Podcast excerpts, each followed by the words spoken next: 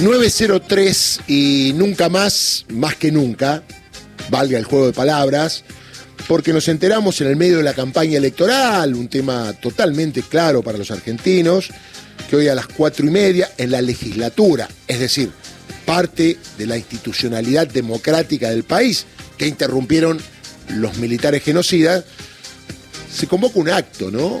En el interior, no en la puerta, no es una marcha, que la libertad tiene que ver con hacer una marcha en cualquier lugar reivindicando lo que quieras, obviamente siempre que no roces un delito o que cometas un delito. Eh, y esto tiene que ver con la candidata a vicepresidenta de mi ley, y también un instituto creado allá por el 2006, ¿no? 2006, sí Mm, señor. Perfecto. Estamos en contacto con Victoria Montenegro, diputada de la ciudad del Frente de Todos, presidenta de la Comisión de Derechos Humanos de la Legislatura. Victoria, ¿cómo va? Darío Villarruel aquí en Pase lo que pase para todo el país. ¿Cómo estás? Hola Darío, ¿cómo estás? Buen día. Supongo que recontra sorprendida por el momento que se da esto, aprovechando un montón de circunstancias de posición por otro tema que es el electoral, y por ahí digo yo, si bien todos los organismos salieron a rechazar todo, poner en el tapete que esto es totalmente atentatorio contra la Constitución Nacional, más allá que no esté legislado, y contra el normal desenvolvimiento de un país en sus instituciones, ¿no? Sí, sí, bueno, nosotros nos enteramos ya la semana pasada, obviamente que le acercamos a las autoridades de la casa eh, nuestro repudio, nuestra preocupación por, por esta actividad, no tuvimos, no tuvimos éxito, la, la actividad se va, se va a desarrollar el día de hoy, eh, y bueno, claramente vos lo, lo decías, la importancia más que nunca de, de nunca más, porque esto es posible porque los diputados eh, y legisladores de la Libertad Avanza justamente tienen esto, representación institucional. Y en este acto de, provocación de parte de Victoria Villarruel, donde lo que busca es instalar nuevamente la teoría de los dos demonios y de hecho reivindicar la dictadura cívico-militar, que es lo que hace cada vez que, tiene la posibilidad, el, desafío de cara a, sobre todo a las próximas semanas, de dimensionar qué sucedería si esta persona es eh, vicepresidenta de la Argentina, que- porque este es el escenario en el que nosotros hoy estamos. Sí, muy peligroso y mm, además supongo yo se han convocado un montón de organismos, eh, recordamos las marchas de los 24 de marzo que genera que miles, cientos de miles de personas vayan en las plazas de Mayo y en otras plazas de la Argentina. Es como una provocación, ¿no? Esto está claro, no, no, no tiene otro sentido. Absolutamente, no, absolutamente, es una provocación, se, se buscó el día, se buscó el momento, eh, y creo que nosotros también tenemos que responder a esta provocación, obviamente hay organismos que hoy se van a convocar y, y militancia, pero sé que en los próximos días los organismos de derechos humanos están convocando a, acciones a los sindicatos, organizaciones sociales, actor- actores, eh, todo el mundo cultural, acciones concretas en defensa de lo conquistado en materia de derechos humanos, porque eh, la situación realmente es muy compleja, realmente es muy compleja. A mí lo que me sorprende, sí, la verdad, es que haya hasta compañeros y compañeras, te diría, que no dimensionan Claro. lo que significa la representación institucional del negacionismo en este caso, ¿no? De la libertad avanza en cuanto al retroceso de conquistas que tuvimos como pueblo. Entonces hay que salir a interpelar a la sociedad, hay que salir a decirle a la sociedad que Javier Milei y Victoria Villarruel reivindican esto, reivindican el terrorismo de Estado, reivindican la dictadura cívico-militar y quieren borrar la memoria. Entonces es muy importante que, que, que de forma eh, organizada salgamos a, a enfrentar esto, sobre todo de cara a la, a la sociedad, de cara a la sociedad y a aquellas personas que disocian a la persona de Javier Milei con, eh, con la instalación de la, de, de la teoría de los dos demonios y, Claro. y llevarnos a momentos complejos de la historia. Hola Victoria, Gustavo Campana te saluda, ¿cómo va? Buen día. ¿Cómo estás? Eh, ¿Imaginás eh, en un hipotético gobierno de Miley un, un indulto que llevaría a la, la firma de Villarroel, aunque el que firme sea Milei? ¿Imaginás el regreso de las leyes de perdón, o por lo menos el, el intento del regreso de las leyes de perdón? La Victoria Villarruel es un, claramente es un cuadro del partido militar y tiene un objetivo muy, muy específico. Hace muchos años viene trabajando en este camino.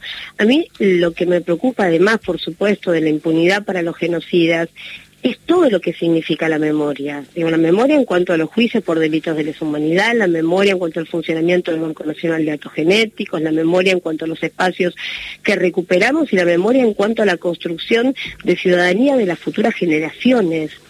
Porque lo que está en disputa, además de la libertad de los genocidas, es cómo se vuelve a escribir la historia. Eso es lo que nos estamos jugando. Bueno, ¿cuál fue el rol ¿Qué pasó el 24 de marzo del 76? Hasta ahora, a partir de los fallos judiciales, está clarísimo, un plan sistemático, apropiación de bebés, una dictadura cívico-militar. Bueno, hasta ahora. Eh, pero lo que está en riesgo con, con la presidencia de Javier Milei, además de la libertad de los genocidas, es mucho más, es mucho más costoso para la sociedad y principalmente para las generaciones que vienen.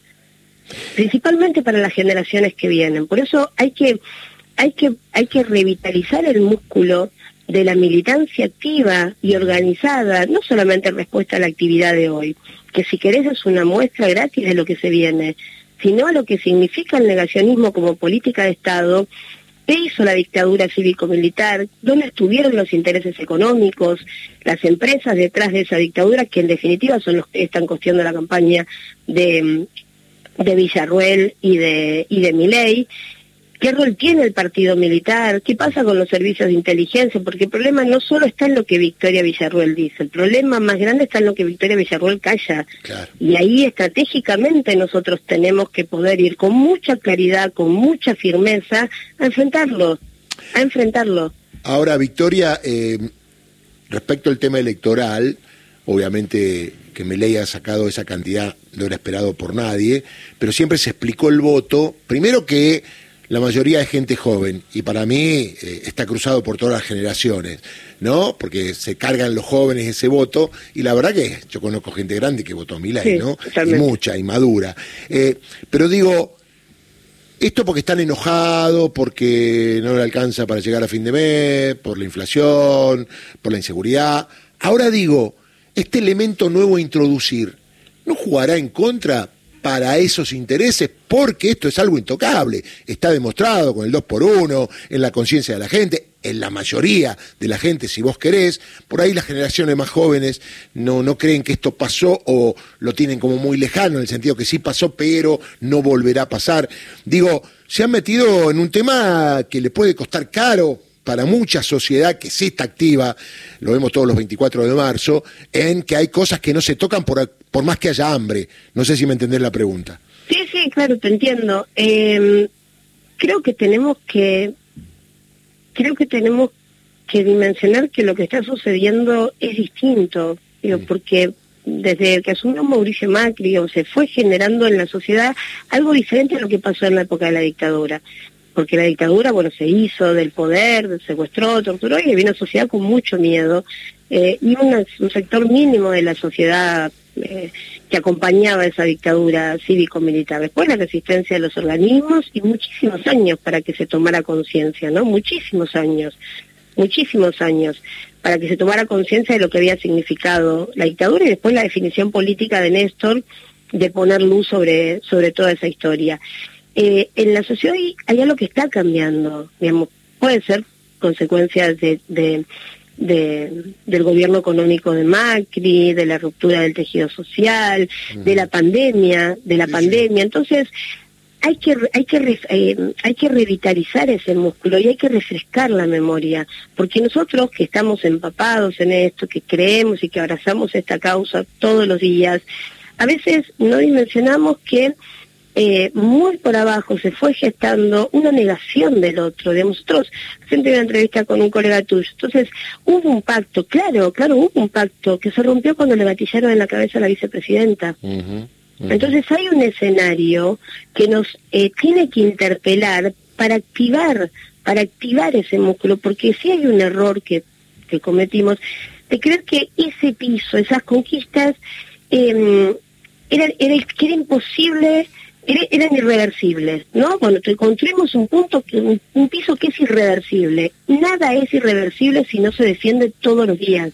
Nada es irreversible porque nosotros avanzamos, pero ellos también quieren avanzar. Y la verdad que en correlación de fuerza, y si uno ve la historia argentina, la primera, y te diría la única vez que nosotros pudimos poner un poco de justicia, un poco de luz sobre la historia, que escribimos un pedacito de la historia que es la que vienen a borrar y arrancar de todos los libros, fue durante el proceso de Néstor y Cristina.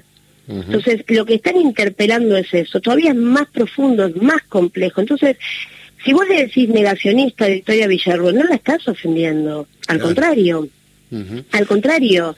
¿Cómo hacemos para que el odio que construyeron sobre nosotros, digo, personas, yo conozco personas que eh, acompañaban hasta que un acercamiento de los organismos con ¿cómo deshumanizas? ¿Me explico? ¿En qué momento nuestra, claro, nuestro posicionamiento político te deshumaniza? Entonces, mi historia los conmovía porque era una bebé secuestrada, pero como soy quinerista ya me merezco lo que me pasó. Claro. Entonces, eso es, lo que nosotros estamos enfrentando como sociedad.